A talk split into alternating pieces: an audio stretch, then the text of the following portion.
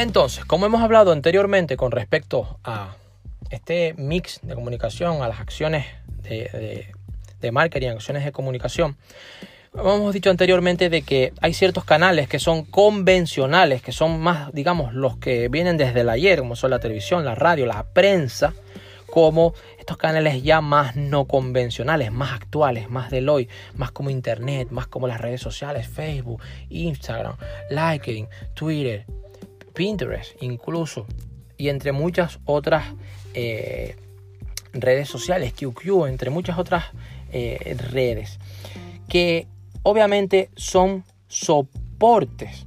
Es decir, soportes es que son lo mismo dentro de ese propio canal. Por ejemplo, una red, pues es un medio de comunicación no convencional, pero dentro de ese medio de comunicación tiene diferentes soportes. Es decir, un soporte puede ser Facebook, un soporte puede ser Instagram, un soporte puede ser Twitter. Entonces, dependiendo del soporte, vas a tener que explicar y establecer y redactar y diseñar, incluso programar, ¿sí?